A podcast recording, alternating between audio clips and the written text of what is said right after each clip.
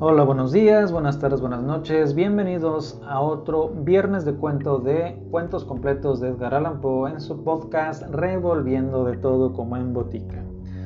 Esta semana, Bonbon y Parleme Francois. Perdonen mi francés, pero no sé francés. Quadum bon vin mon estomac, que suis plus savant que Balzac, plus sage que Pibrac Monsul Bras Faisan el Atakek, de la nación Cossack, la Metroid Utsak, de Sharon Hepasua, de Lac, Endormant Dance Sonbak, Herois Aufir Ek, Sans Kemon Ufitik Nitak, Presenter du Tabac, Vaudeville francés. No creo que ninguno de los parroquianos que durante el reino que frecuentaban el pequeño café en el cul-de-sac Lefebvre en Rouen esté dispuesto a negar que Pierre Bonbon era un restaurateur de notable capacidad. Me parece todavía más difícil negar que Pierre Bonbon era igualmente bien versado en la filosofía de su tiempo. Sus patés de foie eran intachables, pero qué pluma podría hacer justicia a sus ensayos sur la nature con sus pensamientos sur l'âme o a sus observaciones sur l'esprit, si sus omelettes y sus francos dux eran inestimables? ¿Qué literato de la época no hubiera dado el doble por un ID de Bonbon que por la despreciable suma de todas las IDs de los savants?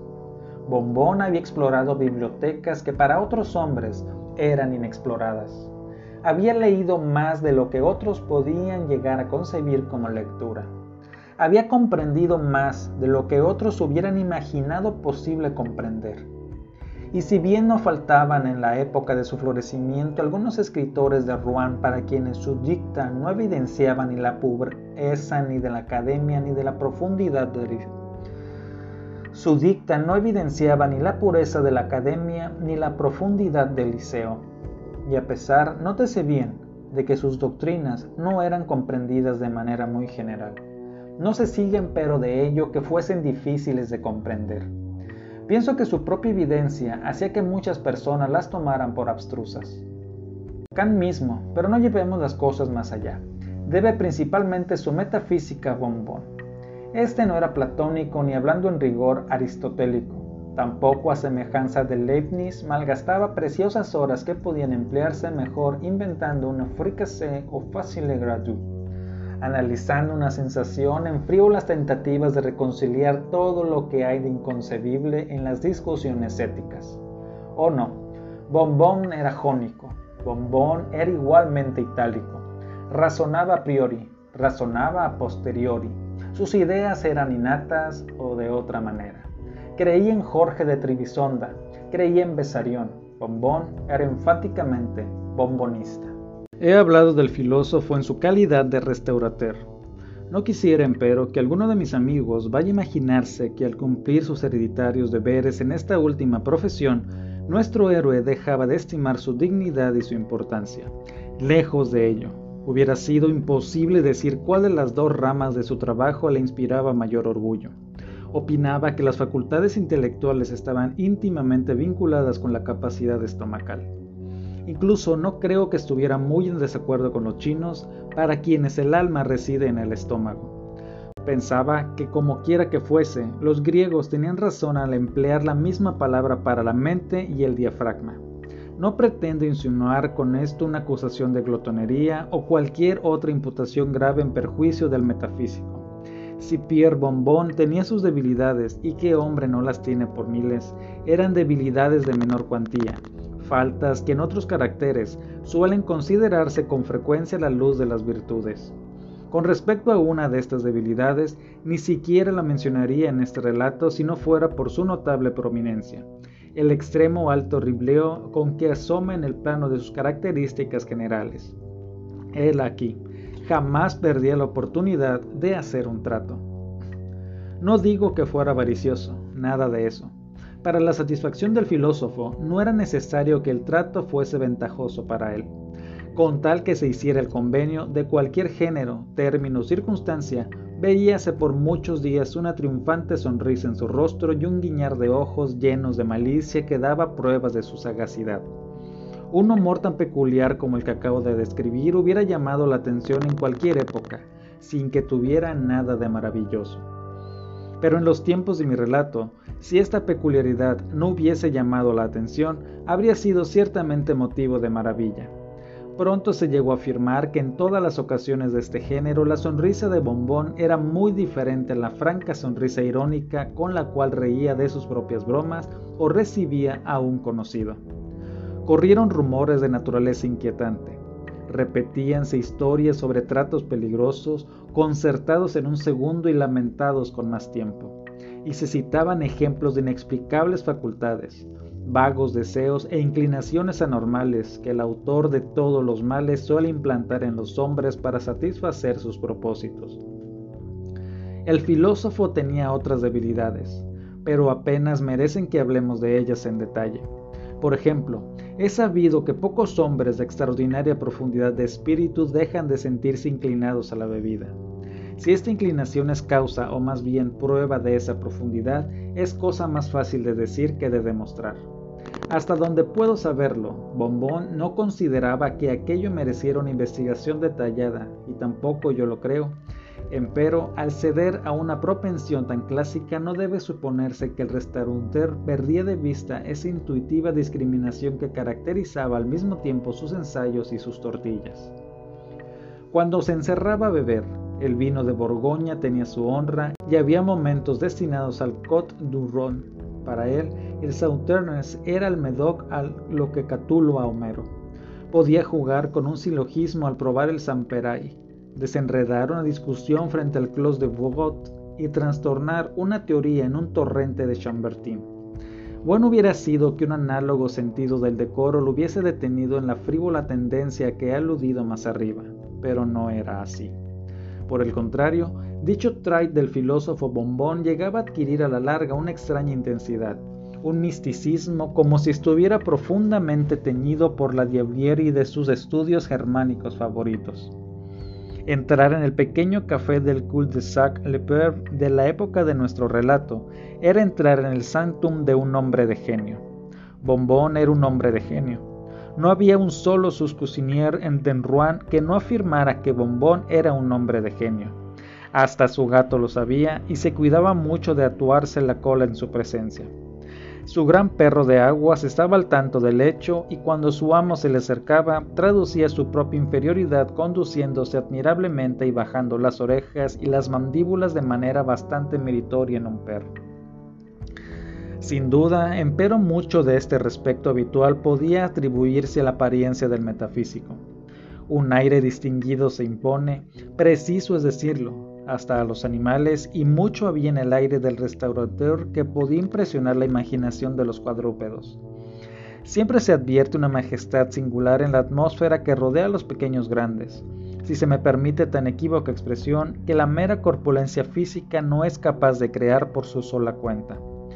Por eso, aunque Bombón tenía apenas tres pies de estatura y su cabeza era minúscula, nadie podía contemplar la rotundidad de su vientre sin experimentar una sensación de magnificencia que llegaba a lo sublime. En su tamaño, tanto hombres como perros veían un arquetipo de sus capacidades y en su inmensidad el recinto adecuado para su alma inmortal. En este punto podría, si ello me complaciera, extenderme en cuestiones de atuendo y otras características exteriores de nuestro metafísico. Podría insinuar que llevaba el cabello corto, cuidadosamente peinado sobre la frente y coronado por un gorro cónico de franela con borlas, que su chaquetón verde no se adaptaba a la moda reinante entre los restaurateurs ordinarios, que sus mangas eran algo más amplias de lo que permitía la costumbre que los puños no estaban doblados como ocurría en aquel bárbaro periodo con el mismo material y color de la prenda, sino adornados de manera más fantasiosa con el abigarrado terciopelo de Génova que sus pantuflas eran de un púrpura brillante, curiosamente filigranado, y que se las hubiera creído fabricadas en el Japón de no ser por su exquisita terminación en punta y la brillante coloración de sus bordados y costuras que sus calzones eran de esa tela amarilla semejante al satén que se domina aimable, que su capa celeste, que por la forma semejaba una bata, ricamente ornamentada con dibujos carmesíes, flotaba gentilmente sobre los hombros como la niebla de la mañana. Y que este Toad Ensemble fue el que dio origen a la notable frase de Benevenuta, la improvisatriz de Florencia, al afirmar que era difícil decir si Pierre Bombón era realmente un ave del paraíso o más bien un paraíso de perfecciones. Podría, como he dicho, explayarme sobre todos estos puntos si ello me complaciera, pero me abstengo. Los detalles meramente personales pueden ser dejados a los novelistas históricos, pues se hallan por debajo de la dignidad moral de la realidad. He dicho que entrar en el café del culte sec le era entrar en el sanctum de un hombre genio, pero solo otro hombre de genio hubiera podido estimar debidamente los méritos del sanctum. Una muestra consistente en un gran libro balanceábase sobre la entrada. De un lado del volumen aparecía una botella, del otro un paté. En el lomo se leía con grandes letras. Obres de bombón, así, delicadamente, se daba a entender las dos ocupaciones del propietario. Al pisar el umbral, presentábase la vista todo el interior del local. El café consistía tan solo en un largo y bajo salón, de construcción muy antigua. En un ángulo se veía el lecho del metafísico. Varias cortinas y un dosel a la griega le daban un aire a la vez clásico y confortable. En el ángulo diagonal opuesto aparecían en familiar comunidad los implementos correspondientes a la cocina y a la biblioteca. Un plato lleno de polémicas descansaba pacíficamente sobre el aparador. Más allá había una hornada de las últimas éticas y en otra parte una tetera de melanges de duodécimo. Libros de moral alemana aparecían como carne y uña con las parrillas y un tenedor para tostadas descansaba al lado de Eusebius, mientras Platón reclinábase a su gusto en la sartén, y manuscritos contemporáneos se arrinconaban junto al asador. En otros sentidos, el café de Bombón difería muy poco de cualquiera de los restaurantes de la época. Una gran chimenea abría sus fauces frente a la puerta. A la derecha, un armario abierto desplegaba un formidable conjunto de botellas. Allí mismo, Cierta vez a eso de medianoche, durante el riguroso invierno de Pierre Bombón, después de escuchar un rato los comentarios de los vecinos sobre su singular propensión y echarlos finalmente a todos de su casa, corrió el cerrojo con un juramento y se instaló, malhumorado, en un confortable sillón de cuero junto a un buen fuego de leña.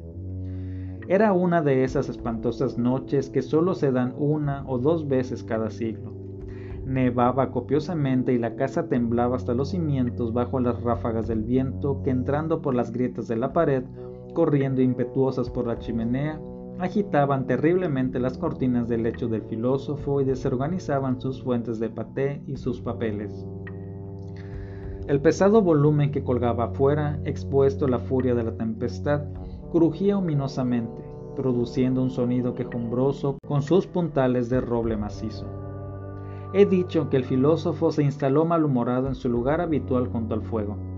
Varias circunstancias enigmáticas ocurridas a lo largo del día habían perturbado la serenidad de sus meditaciones. Al preparar unos œufs a la princesa, le había resultado desdichadamente una omelette a la reina. El descubrimiento de un principio ético se malogró por haberse volcado un guiso, y finalmente, aunque no en último lugar, habíasele frustrado uno de esos admirables tratos que en todo momento le encantaba llevar a feliz término. Empero a la irritación de su espíritu, nacida de tan inexplicable contrariedad, no dejaba de mezclarse algo de esa ansiedad nerviosa que la furia de una noche tempestuosa se presta de tal manera a provocar. Luego de silbar a su gran perro de aguas negro para que se instalara más cerca de él, y de ubicarse intranquilo en su sillón, Bombón no pudo dejar de recorrer con ojos inquietos y cautelosos esos lejanos rincones del aposento cuyas densas sombras sólo parcialmente alcanzaba a disipar el rojo fuego de la chimenea. Luego de completar un escrutinio, cuya exacta finalidad ni siquiera él era capaz de comprender, acercó a su asiento una mesita llena de libros y papeles y no tardó en absorberse en la tarea de corregir un voluminoso manuscrito cuya publicación era inminente.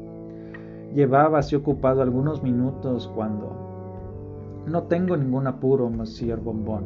murmuró una voz quejumbrosa en la estancia. ¡Demonio! exclamó nuestro héroe, enderezándose de un salto, derribando la mesa a un lado y mirando estupefacto en torno. Exactísimo, repuso tranquilamente la voz. Exactísimo. ¿Qué es exactísimo y cómo ha entrado usted aquí? Vociferó el metafísico mientras sus ojos se posaban en algo que yacía tendido cuán largo era sobre la cama. Le estaba diciendo, continuó el intruso sin molestarse por las preguntas, que no tengo la menor prisa, que el negocio con que su permiso me trae aquí no es urgente, y que en resumen puedo muy bien esperar a que haya terminado con su exposición. ¿Mi exposición? ¿Y cómo sabe usted? ¿Cómo puede saber que estaba escribiendo una exposición? Gran Dios. Shh, susurró el personaje, con un sonido silbante y levantándose presurosamente del lecho, dio un paso hacia nuestro héroe, mientras una lámpara de hierro que colgaba sobre él se balanceaba convulsivamente ante su cercanía. El asombro del filósofo no le impidió observar en detalle el atuendo y la apariencia del desconocido. Su silueta, extraordinariamente delgada y muy por encima de la estatura común, podía apreciarse gracias al raído traje negro que le ceñía y cuyo corte correspondía al estilo del siglo anterior. No había duda de que aquellas ropas habían estado destinadas a una persona mucho más pequeña que su actual poseedor. Los tobillos y muñecas se mostraban al descubierto en una extensión de varias pulgadas. En los zapatos, empero, un par de brillantísimas hebillas parecía dar un mentis a la extrema pobreza manifiesta en el resto del atavío. Llevaba la cabeza cubierta y era completamente calvo, aunque del occipucio le colgaba un aqueua de considerable extensión. Un par de anteojos verdes con cristales a los lados protegían sus ojos de la luz y al mismo tiempo impedían que Bombón pudiera verificar de qué color y conformación eran. No se notaba por ninguna parte la presencia de una camisa, pero una corbata blanca, muy sucia, aparecía cuidadosamente anudada en la garganta y las puntas colgando gravemente daban la impresión, que me atrevo a decir no era intencional, de que se trataba de un eclesiástico. Por cierto que muchos otros detalles, tanto de su atuendo como de sus modales, contribuían a robustecer esa impresión. Sobre la oreja izquierda, a la manera de los pasantes modernos, llevaba un instrumento semejante al stylus de los antiguos, en el bolsillo superior de la chaqueta veíase claramente un librito negro con broches de acero. Este libro estaba colocado de manera tal que accidentalmente o no permitía leer las palabras Ritual Catholique en letras blancas sobre el lomo. La fisonomía del personaje era atractivamente saturnina y de una palidez cadavérica. La frente, muy alta, aparecía densamente marcada por las arrugas de la contemplación. Las comisuras de la boca caían hacia abajo con una expresión de humildad por completo servil. Tenía asimismo una manera de juntar las manos, mientras avanzaba hacia nuestro héroe, un modo de suspirar y una apariencia general de tan completa santidad que impresionaba de la manera más simpática. Toda sombra de cólera se borró del rostro del metafísico una vez que hubo completado satisfactoriamente el escrutinio de su visitante estrechándole cordialmente la mano, lo condujo a un sillón. Sería un error radical atribuir este instantáneo cambio de humor del filósofo a cualquiera de las razones que podían haber influido en su ánimo. Hasta donde pude alcanzar a conocer su carácter, Pierre Bombón era el hombre menos capaz de dejarse llevar por las apariencias exteriores, aunque fueran de lo más plausibles.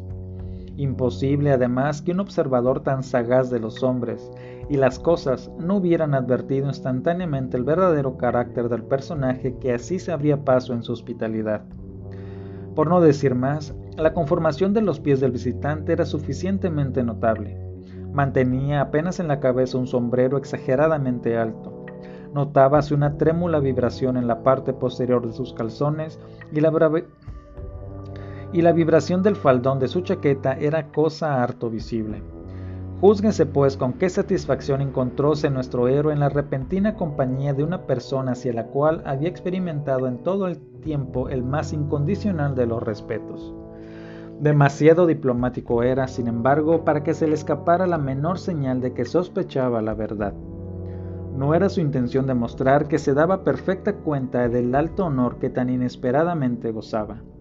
Sino que se proponía inducir a su huésped a que en el curso de una conversación le permitiera elucidar ciertas importantes ideas éticas, las cuales, una vez incluidas en su próxima publicación, esclarecerían a la humanidad, inmortalizando de paso a su autor, y bien puede agregar que la avanzada edad del visitante, así como su conocido dominio de la ciencia moral, permitían suponer que no dejaría de estar al tanto de dichas ideas.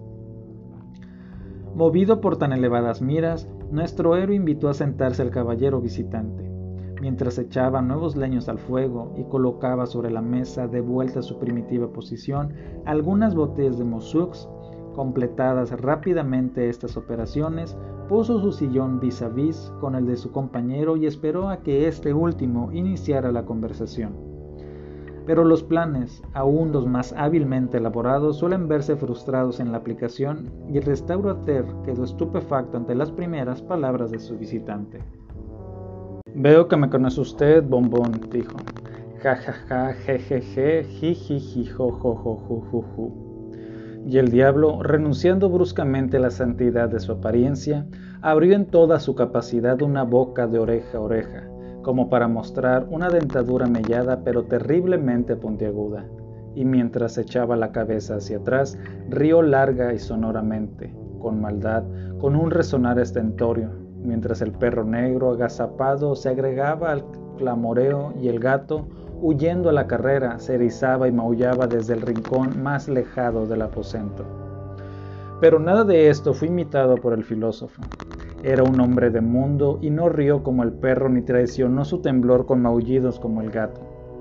Preciso es confesar que estaba algo asombrado al ver que las blancas letras que formaban las palabras Rituel Catholique sobre el libro que sobresalía del bolsillo de su huésped se transformaban instantáneamente en color y en sentido, y que en lugar del título original brillaban con rojo resplandor las palabras Registré des condamnes esta sorprendente circunstancia dio a la respuesta de Bombón un tono un tanto confuso que de lo contrario creemos no hubiera tenido. Pues bien, señor, dijo el filósofo, pues bien, señor, eh, para hablar sinceramente, creo que usted es, palabra de honor, que es el di. Quiero decir que, según me parece, tengo una vaga, muy vaga idea del alto honor que... Oh, ah, sí, perfectamente, interrumpió su majestad. No diga usted más, ya me doy cuenta. Y quitándose los anteojos verdes, limpió cuidadosamente los cristales con la manga de su chaqueta y los guardó en el bolsillo. Si Bombón se había asombrado por el incidente del libro, su asombro creció enormemente ante el espectáculo que se presentó ante él. Al levantar los ojos lleno de curiosidad por conocer el color de los de su huésped, se encontró con que no eran negros, como había imaginado, ni grises, como podía haberlo imaginado, ni castaños o azules, ni amarillos o rojos, ni purpúreos o blancos, ni verdes, ni de ningún otro color de los cielos, de la tierra o de las aguas.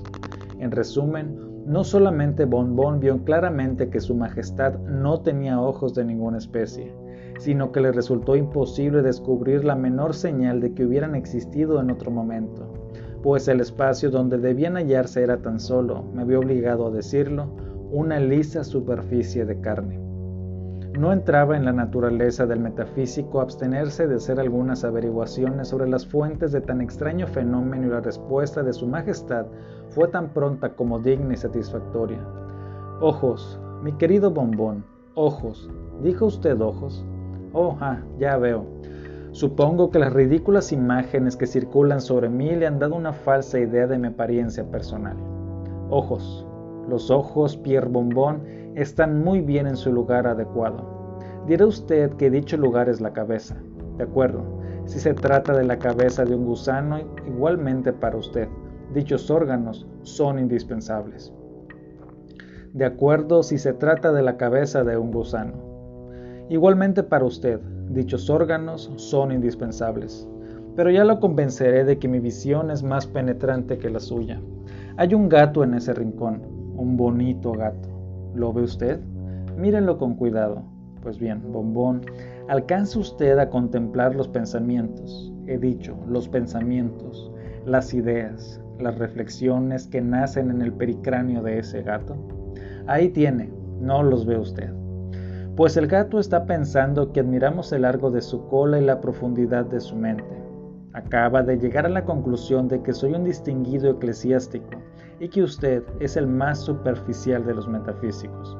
Ya ve pues que no tengo nada de ciego, pero para uno de mi profesión, los ojos a que usted alude serían únicamente una molestia y estarían en constante peligro de ser arrancados por una horquilla de tostar o un agitador de brea. Para usted, lo admito, esos aparatos ópticos resultan indispensables. Esfuércese por emplearlos bien, bombón. Por mi parte, mi visión es el alma.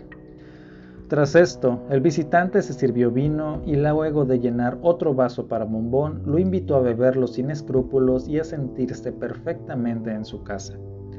Un libro muy sagaz el suyo, Pierre, continuó su majestad, dándole una palmada de conveniencia en la espalda, una vez que nuestro amigo hubo vaciado su vaso en cumplimiento del pedido de su visitante. Un libro muy sagaz, palabra de honor. Un libro como los que a mí me gustan Pienso, sin embargo, que su presentación del tema podría mejorarse, y muchas de sus nociones me recuerdan a Aristóteles. Este filósofo fue uno de mis conocidos más íntimos. Lo quería muchísimo por su terrible mal humor, así como por la increíble facilidad que tenía para equivocarse.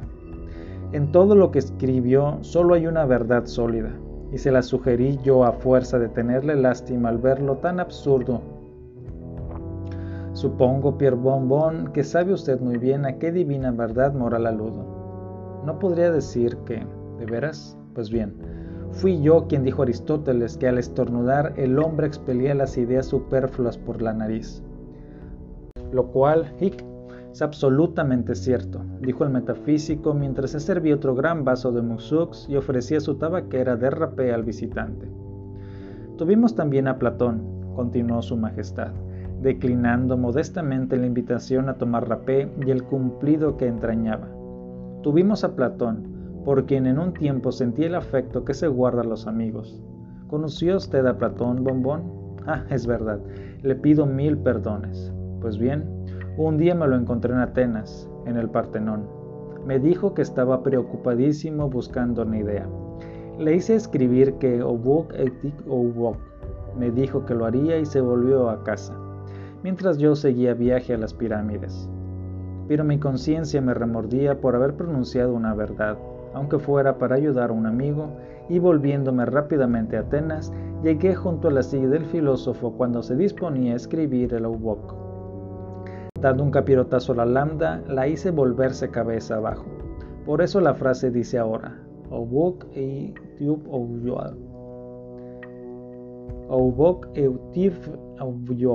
y constituye, como usted sabe, la doctrina fundamental de su metafísica. ¿Estuvo usted en Roma? preguntó el restauranteur mientras terminaba su segunda botella de musux y extraía del armario una amplia provisión de charventín. Solo una vez, Monsieur Bombón, solo una vez. Hubo un tiempo, dijo el diablo, como si recitara un pasaje de un libro, en que la anarquía reinó durante cinco años, en los cuales la República privada de todos sus funcionarios no tuvo otra magistratura que los tribunos del pueblo, y estos carecían de toda investidura legal que los capacitara para las funciones ejecutivas. En ese momento, Monsieur Bombón, y solo en ese momento, estuve en Roma, y por tanto carezco de relaciones terrenas con su filosofía. ¿Y qué piensa usted? ¿Qué piensa usted de Epicuro? ¿Qué pienso de quién? preguntó el diablo estupefacto. No pretenderá usted encontrar ningún error en Epicuro, espero. ¿Qué pienso de Epicuro? ¿Habla usted de mí, caballero? Epicuro soy yo. Soy el mismo filósofo que escribió cada uno de los 300 tratados que tanto celebra Diógenes Laercio. Miente usted, dijo el metafísico, a quien el vino se le había subido un tanto a la cabeza. Muy bien, muy bien, señor mío, ciertamente muy bien dijo su Majestad, al parecer sumamente halagado. Miente usted, repitió el restaurateur dogmáticamente. Miente. Usted.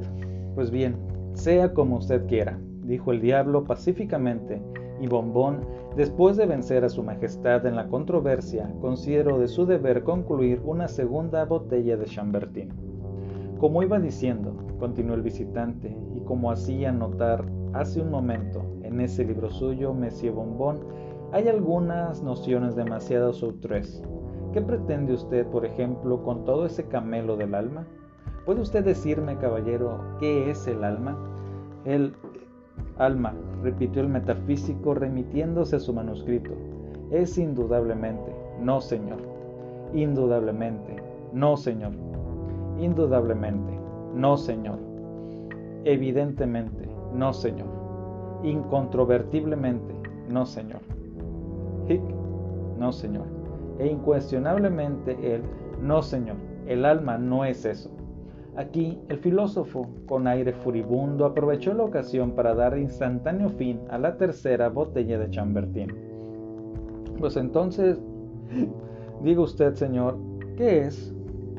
No es ni esto ni aquello, Monsieur Bonbon, repuso pensativo su majestad. He probado, quiero decir, he conocido algunas almas muy malas y algunas otras excelentes. Al decir esto, se relamió, pero como apoyar involuntariamente la mano en el volumen que llevaba en el bolsillo, se vio atacado por una violenta serie de estornudos. Conocí el alma de Cratino, continuó. Era pasable. La de Aristófanes, chispeante. Platón, exquisito. No su Platón, sino el poeta cómico. Su Platón hubiera hecho vomitar a Cerbero. Bah. Veamos, tuvimos a Nevio, Andrónico, Plauto y Terencio. Luego Lucilio, Cátulo, Nazón y Quinto Flaco, querido Quintón. Así lo apodaba yo mientras cantaba un seculare para divertirme y yo lo tostaba suspendido de un tridente. Tan divertido. Pero a esos romanos les falta sabor. Un griego gordo vale por una docena de ellos, aparte de que se conserva cosa que no puede decirse de un quirité. Probaremos sus auternes.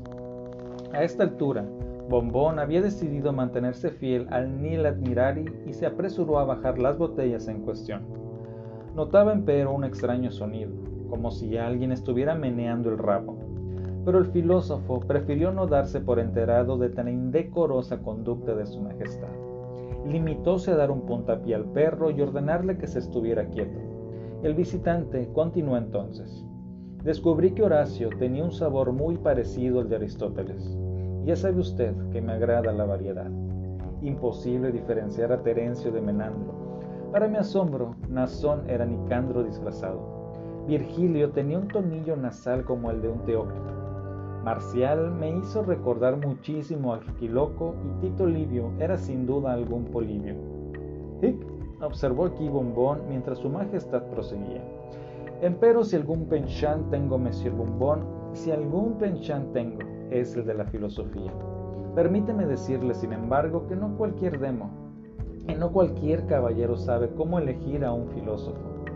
Los de estatura elevada no son buenos, y los mejores, si no se les descascara bien, tienden a ser un tanto amargos a causa de la hiel. Si no se los descascara, si no se los descascara, si no se los descascara, quiero decir, si no se los saca de su cuerpo. ¿Y qué pensaría usted de un médico?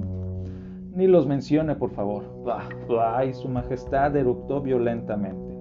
Solamente probé uno, ese canalla de Hipócrates, olía a cefétida. Bah, pesqué un terrible resfrío lavándolo en la estigia, y a pesar de todo me contagió el cólera morbo. ¡Qué miserable! exclamó Bombón. ¡Qué aborto de una caja de píldoras!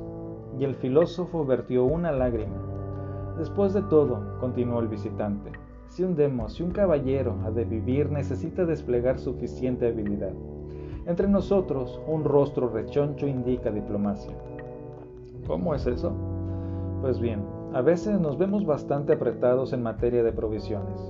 Tiene usted que saber que en un clima tan bochornoso como el nuestro, resulta imposible mantener vivo a un espíritu por más de dos o tres horas luego de muerto a menos de encurtirlo inmediatamente, y un espíritu encurtido no es sabroso, se pone a, a oler, ¿comprende usted? La putrefacción es de temer siempre que nos envían las almas en la forma habitual. Gran Dios, ¿y cómo se las arregla? En este momento la lámpara de hierro empezó a oscilar con redoblada violencia, y el diablo saltó a medias de su asiento pero luego, con un contenido suspiro, recobró la compostura limitándose a decir en voz baja a nuestro héroe. Le ruego una cosa, Pierre Bombón. que no profiera juramentos. El filósofo se zampó otro vaso a fin de denotar su plena comprensión y equiciencia, y el visitante continuó. Pues bien, nos arreglamos de diversas maneras. La mayoría de nosotros se muere de hambre. Algunos transigen con el encurtido. Por mi parte, compro mis espíritus viviendo corpore, pues he descubierto que así se conservan muy bien. Pero el cuerpo, el cuerpo, el cuerpo, el cuerpo. ¿Y qué el cuerpo? Oh, ya, ya veo. Pues bien, señor mío, el cuerpo no se ve afectado para nada por la transacción. He efectuado innumerables adquisiciones de esta especie en mis tiempos, y los interesados jamás experimentaron el menor inconveniente. Vayan como ejemplo Caín y Nemrod, Nerón, Calígula, Dionisio y Pisistrato, aparte de otros mil, que jamás sospecharon lo que era tener un alma en los últimos tiempos de sus vidas. Empero, Señor mío, esos hombres eran el adorno de la sociedad. ¿No tenemos a, quien conoce usted también como yo? no se halla en posesión de todas sus facultades mentales y corporales? ¿Quién escribe un epigrama más punzante que él? ¿Quién razona con más ingenio? ¿Quién? Pero basta, tengo este convenio en el bolsillo. Así diciendo, extrajo una cartera de cuero rojo y sacó de ella cantidad de papeles. Bombón alcanzó a ver parte de algunos nombres en diversos documentos. Maquiav, Massa, Robespierre y las palabras Calígula, George, Elizabeth, su Majestad eligió una angosta tira de pergamino y procedió a leer las siguientes palabras. A cambio de ciertos dones intelectuales que es innecesario especificar, y a cambio, además de mil luises de oro, yo, de un año y un mes de edad, cedo por la presente al portador de este convenio todos mis derechos, títulos y pertenencias de esa sombra llamada mi alma. Firmada A. Y aquí Su Majestad leyó un nombre que no me creo justificado indicar de una manera más inequívoca. Era un individuo muy astuto, presumió, pero con usted, Monsieur Bombón, se equivocaba acerca del alma. El alma, una sombra. Imagínese, una sombra fricase. Imagínese, una sombra fricase repitió nuestro héroe, cuyas facultades estaban iluminando grandemente hasta la profundidad del discurso de su majestad. Imagínese una sombra fricasé, repitió, que me cuelguen. Y si hubiera sido tan, tan estúpido, mi alma, señor. ¿Su alma, Monsieur Bombón? Sí, señor. Mi alma es... ¿Qué, señor mío? No es ninguna sombra. Que me cuelguen. ¿Quiere usted decir, Sí, sí, señor, mi alma, mi alma, sí, señor. ¿No pretende usted afirmar que mi, mi alma es especialmente calificada para, para un, un qué, señor mío? Un estofado, ah, un soufflé, ¿eh? un fricasé, de veras. Ragud y fricandú. Veamos un poco, mi buen amigo. Se la dejaré a usted. Haremos un trato y el filósofo palmeó a su majestad en la espalda.